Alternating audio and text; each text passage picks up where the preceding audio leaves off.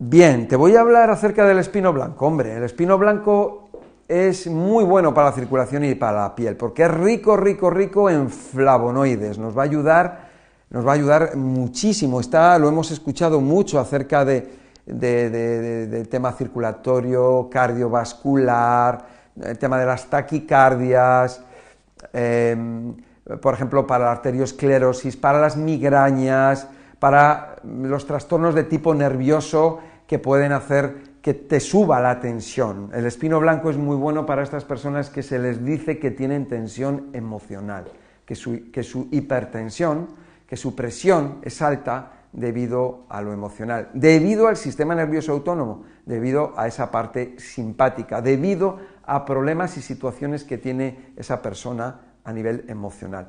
Es un vasodilatador y entonces como es un vasodilatador, pues nos va a ayudar a, que las venas, las arterias, pues estén un poco más dilatadas y la circulación vaya mejor. Por lo tanto, al ocurrir, eso, ayuda automáticamente eh, en lo que es una hipotensión moderada, eh, eh, pero en caso de que la persona tenga una tensión baja, pues eh, no, sería recomendable el espino blanco, porque, porque entonces se, le puede bajar más todavía. ¿no?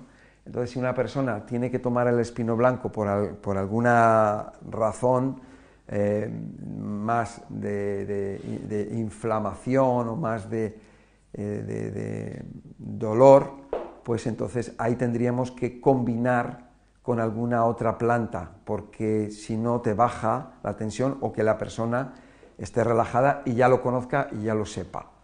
Entonces ya sabe que le va a relajar. ¿Vale? Pero si no quiere que le relaja, podríamos tomar alguna cosa tónica para que el espino blanco haga ese trabajo a nivel circulatorio, pero que luego no te baje la tensión.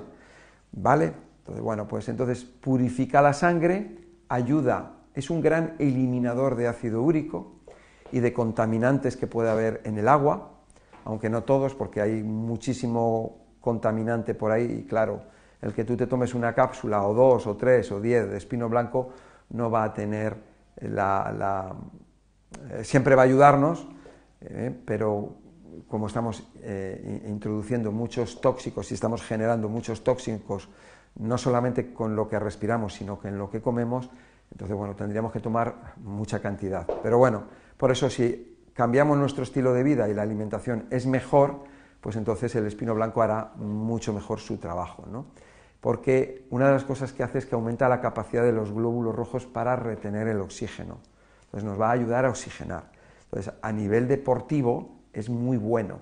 Y, eh, por ejemplo, nos va a ayudar a las personas que están tomando psicofármacos, estas drogas psiquiátricas, va a ayudar muchísimo a estas personas para en el proceso de reducción o deshabituación de estas drogas psiquiátricas tan peligrosas, ¿no?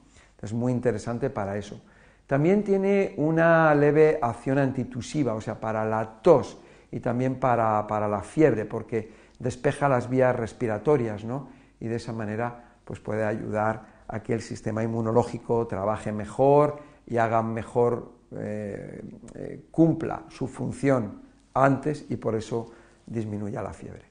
El espino blanco, bueno, algo te he contado acerca de él, muy bueno para las células de todo el cuerpo, circulación y piel, un producto maravilloso de la naturaleza.